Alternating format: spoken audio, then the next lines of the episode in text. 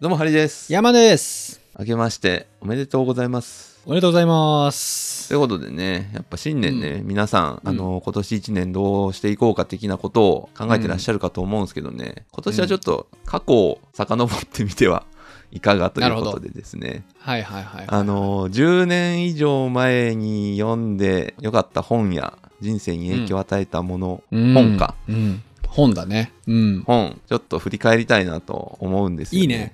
いや、こういうことをやった方がいいよ。過去を知ろう。過去を。そう皆さん30代ぐらいだと思うんでこれ聞いてる方もはいはいはいはい。なんでねちょっと懐かしい話でもしようじゃないかと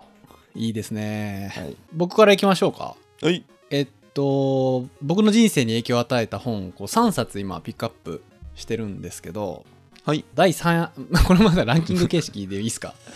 第3位が、これ小説で「早急のスバルっていう小説なんですよ聞いたことありますいやわかんないっすこれ中国の歴史小説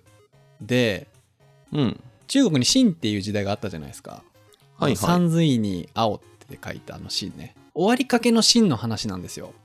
はいこれもねあの中あの日本の日本史のれ歴史の中ではその幕末がすごい面白いみたいな幕末ファンって結構多いと思うんですよねその激動の時代みたいなんで、中国もこの秦の終わりかけって結構面白いんですよえこう皇帝の時代が終わる時なんですよねでその時に西太后っていうねすごいあの怖い女王さんがいてー、ああはいはいあのーサイコパスの人そうむちゃくちゃサイコパスなあの西太后っていう女王さんがいてですね知っ知てる知ってるウィキペディア読んだ方がいいっすよあれうん、うん、真の終わりかけの時にね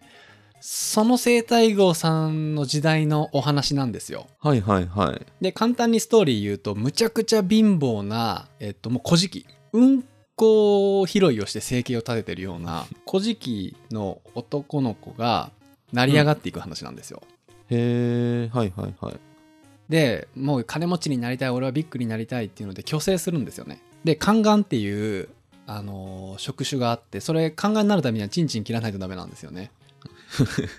あのベトナムとか朝鮮とかかな生殖機能を完全に断つことで人間の欲望っていうのがなんか抑制されるかななんかそういう風に信じられてた時代があったらしいんですよへえでその宦官して、まあ、要は女子でもない男子でもないあーなるほど、ね、存在にな,、なることでその政治にその国を動かす宦官っていうすごい職種になれると権力を持ってへえ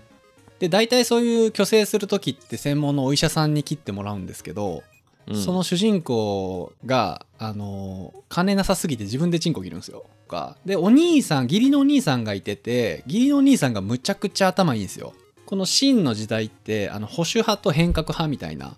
あの、うんもう日本の幕末で言う言うとあの尊王攘夷派と開国派みたいなでお兄ちゃんがその改革派のエリートになるんですよで弟さんもどんどんその宦官として成り上がっていって保守派のまあ保守派なんですよその主人公はうんでその激動のその中国のえぐい生態号が当時する時代をこう生き抜く様をね小あの小説になってこれなんかねあのドラマにもなってるらしいんですよドラマは見たことないんですけどでこの小説がね長いんですけどものすごく感動するんですよむちゃくちゃ貧乏で勉強もできないんだけどもうただただ気持ち一つでこう成り上がっていくっていう姿が、しかももう激動のえぐい世界ですごい辛いことも我慢しながらこう生き抜いていくんですよね主人公がでもその様がねすごく当時の僕には胸打ったんですよねいつ頃読んだんですかえー、っと20代ですね20代前半やったような気がします、ああ多感な時期ですねそう多感な時期にねあのーうこんなに不遇な人生からこの気持ち一つでこんだけ強く生きれるんだっていうのをこう感動した一冊ですなるほどねこれは本当に浅田次郎さ浅田んそうそう浅田次郎さ高ん級のスこバルのシリーズそう、うんこの小説書いた人も私はこの小説た書くために小説家になったっていうほど生涯の一冊になってるみたい浅田次郎さんってポッポ屋とかの人ですよね違ったっけわかんないああそうですようんへえうん浅田次郎まあ名前は知ってますけど読んだことなかったですね超有名作家ですからねぜひ読んでもらいたい僕の20代の本当に人生の考え 方が変わった一冊なんで、なるほどねうんフフィクションョンなんですけどね フィクションなんだけどまあでも歴史小説なんか読んどくと教養ついていいっすよね。うーんうん、僕もなんか大体歴史の知識は小説からみたいなとこ多いっすうーね。ん僕あの、いつあったかな本屋大賞を取ってた天地名察っていう小説知ってます、映画にもなってたんですけど。天地明察そうそうそう。あのー、産方父さんっていう、えーっと、作家の人が、はいはいはいはい、はい日本の時代小説そうそうそう、日本のね、えーっと、江戸かな。うーんまあ、何かっていうと、あれですね、うん暦を作る話ですね。ほう面白そういやへちょっとね、内容僕、うろ覚えなんですけど、めっちゃ面白かったんですよね。えで、暦っていうのが、だんだん昔は中国由来のなんかを使ってたけど、それがだんだんずれてきてるから作り直さなきゃねっていうことで、算数得意な主人公が星を見ながら、えーうん暦作っていくっていうやつですね。へえだから、あの、多分歴史だと、えー学校で習うのは伊能忠敬が、うんその暦作りながら日本地図やったっていうのがあるんですけど、うんうんうんそれの何十年か前の話です、ね。は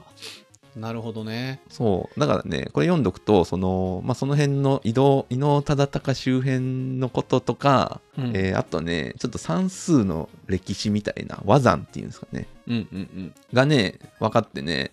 すごいね、頭良くなった感じになれる。なるほどね小説ってめっちゃいいっすよねなんか廃れないじゃないですか映画ってさその映像のクオリティとか CG のクオリティとかあがあーって確かに古い映画ってさなんか昔に作られた映画なんだなっていうのをす ぐに分かるじゃないですか、うん小説ってさあんまりそれ感じなくないですかうんうんうん。だからいいですよねいつ読んでもなんか新鮮というか古いそうね作品でもそ,、うんの出会ったタイミングによって新しさ感じるみたいな、うん。え、なんか、初めて読んだ小説とか覚えてます初めて読んだ白夜行かな僕白夜行えーっとあのゆ東野圭吾のああ、はいはい「はい。へ白夜行」と「原野」は読みましたねえ。これ面白かったですね白夜行は東野圭吾は僕なんか一冊だけ読んでますね。なんだっけななんとかの翼みたいなやつ。キリンの翼だ。あーこれだけ読んでますすね。うーんそう。まあ確かにね、やっぱ面白いですね。うんこのミこスのテリ人ー。のうん小説は面白いですね、本当に面白い。俺結構あの時代小説だとあの人好きですけどねはい。えーっと、あの、のぼうの城とか書いてる人、和田、和田龍っていうのかな和田龍や。ほうほの、のぼうの城とか、う。へえ。あとあの、忍者の嵐の大野くんが映画やってたやつ。タイトル思い出されへん、忍者の話とかやってるんですよね。なんだっけな。これか、忍びの国あ、忍びの国か。この辺の時代小説、この人の時代小説結構好きですね、僕。おすすめです。いいな和田龍さん。はい。へえ時代小説好きなら。読んどこえーっと、次、僕の人生書いた第2位の本がですね、う。うん。神田正則さんの非常識な成功法則。読んだー。ね。大学生の時読んだこ。れ僕も大学生ぐらいだったかなか社会人なりたての時にこの本読んでうん。もう目から鱗でしたねこれすごいですよね。影響を与え度で言うと。影響与え度で言うとすごいですね結構潜在能力のこととか書いてない人間のうんうんうん。いろいろありますよね。その もうねでも喋れ言われたらこれ思い出せないね思い出せない。とにかくすごかったっていう感想だけが残ってるこれも僕の仕事人としてのそう、なんかこれ読んだらね、あ、俺でもいけんじゃねっていう感じになるんです よね。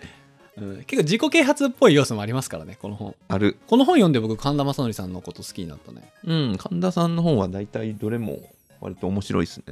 うん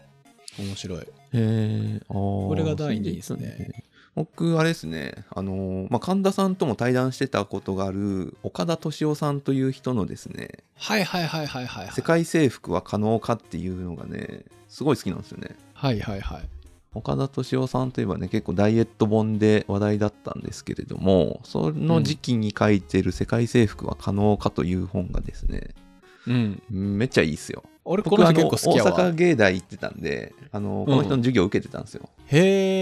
えこの人面白いですよねまあ「世界征服は可能かは」そのいろんなショッカーとかそういう特撮とかアニメに出てくる世界征服を目論むやつらが本当にできるのかっていうでそれをするためにはじゃあどういうステップが必要でっていうようなはいそはいはいはのいフィクションを現実に置き換えた時どうなるかっていうあの空想科学読本のちょっとビジネス版みたいな感じの本ですね、へえ面白そう読んでみよこれ新書でね割とさっと読めるんで、う、うん、マジでいいっすよで次僕の、えー人生を変えた本第1位が、もうう大、んもうど定番で申し訳ないんですけどもうこれしか出てこなかったんで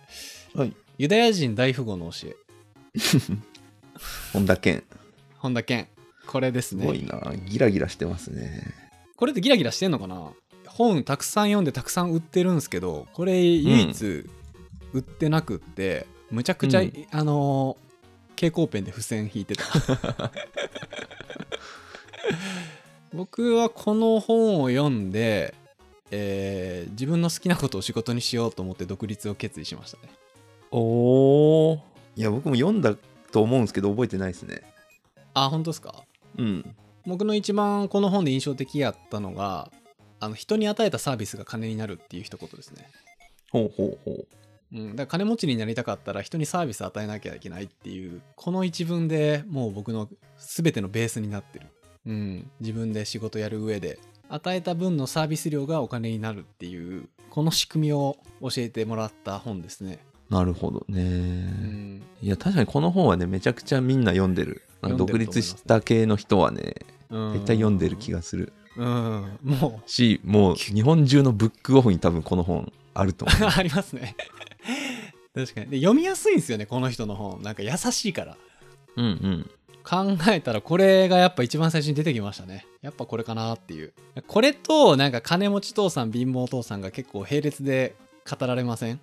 あるもち父さんはまあまあ読みやすくていいですよね、うん大学生が読むにちょうどいいんじゃないですかね本当大学生の時に何読むかでね変わる気がしますねこれ確かねに大学生の人が聞いてるか分かんないけど社会人になりたての人でもそうじゃない僕大学の時本なんか全く読まなかったですからねしゃ働き始めて仕事が辛すぎてなんでこんな辛いんだろうってもがいてる時に本読む習慣がついたんですよね人生に影響を与えたで言うと何かな僕これかなエンダーのゲームっていう小説かなエンダーのゲームへうえんこれもねいや正直内容をそこまで覚えてるかといえばね結構怪しいんですけど、これねこの本、まあ、SF 小説なんですけどはいはいどこだったかなアメリカの陸軍だか海軍だかのリーダー育成の教科書の一つみたいなのに入ってるんですよ、はいはいはいへえだからリーダーになりたい人が読むといい本でしてうんこの本が言うところのリーダーの素質とは孤独に耐えられることなんですよ、内容的にはなんか宇宙人がに地球に攻めてきてるから、うんそのエリート軍人を育てようみたいな動きがあって、うんで9歳の男の子だったかなうんがそこにもう無理やり家族から引き離されてそのエリート養成校に入れられるっていう話なんですけど、うーんでそこでも徹底的にもう寂しい寂しいって言いながらどんどん育っていくだけの話なんですけどそれがね読んでみよそう上下感あるんですがまあまあ面白いですよう映画にもなってますね映画はね見なくていいですまあでも小説の方が面白い時ありますからね映画より